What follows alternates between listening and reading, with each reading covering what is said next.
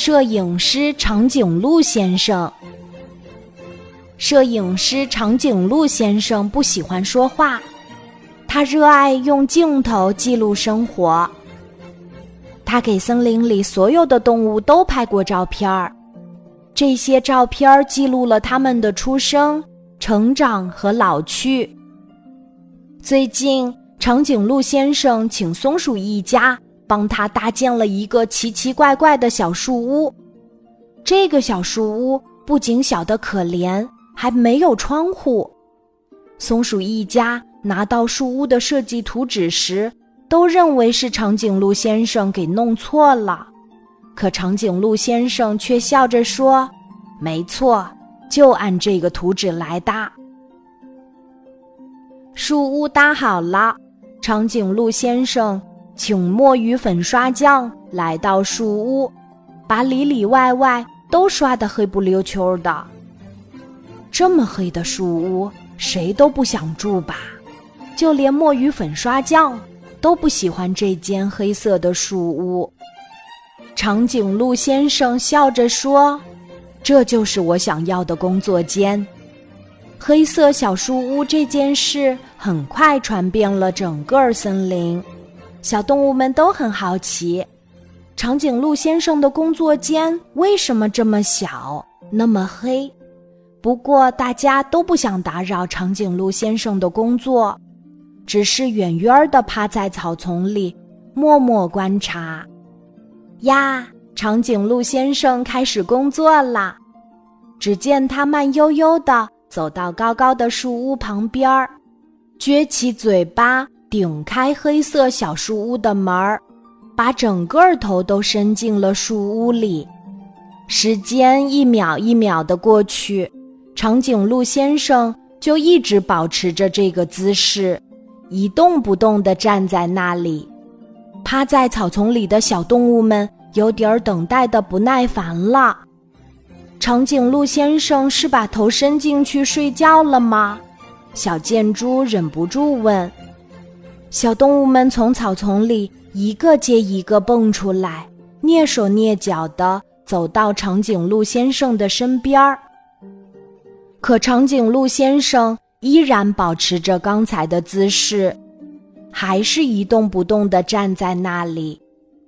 忽然，长颈鹿先生哈哈大笑起来，他的笑声被闷在小小的黑色树屋里，听上去很搞笑。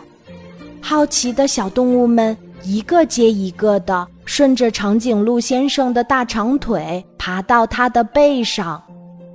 长颈鹿先生觉得后背有些痒痒，又哈哈哈的笑起来。小动物们更加好奇了。赶紧一个接一个，顺着长颈鹿先生的长脖子爬上去一探究竟。当他们来到黑色小树屋旁边时，长颈鹿先生忽然把头探出来，对小动物们说：“不许打扰我的工作，我会生气的，后果很严重。”小动物们被吓了一大跳。他们可从没见过长颈鹿先生这么生气，只好一个接一个，抱着长颈鹿先生的长脖子和大长腿滑到地面，灰溜溜地跑回家了。第二天，长颈鹿先生在黑色小树屋附近开了一个摄影展，并邀请好奇的小动物们来参观他的黑色工作间。摄影展上，大家都认出了自己的成长照片儿，感动得热泪盈眶。就连松鼠一家搭建树屋、墨鱼粉刷匠工作的场景，细心的长颈鹿先生都用镜头一一记录了下来。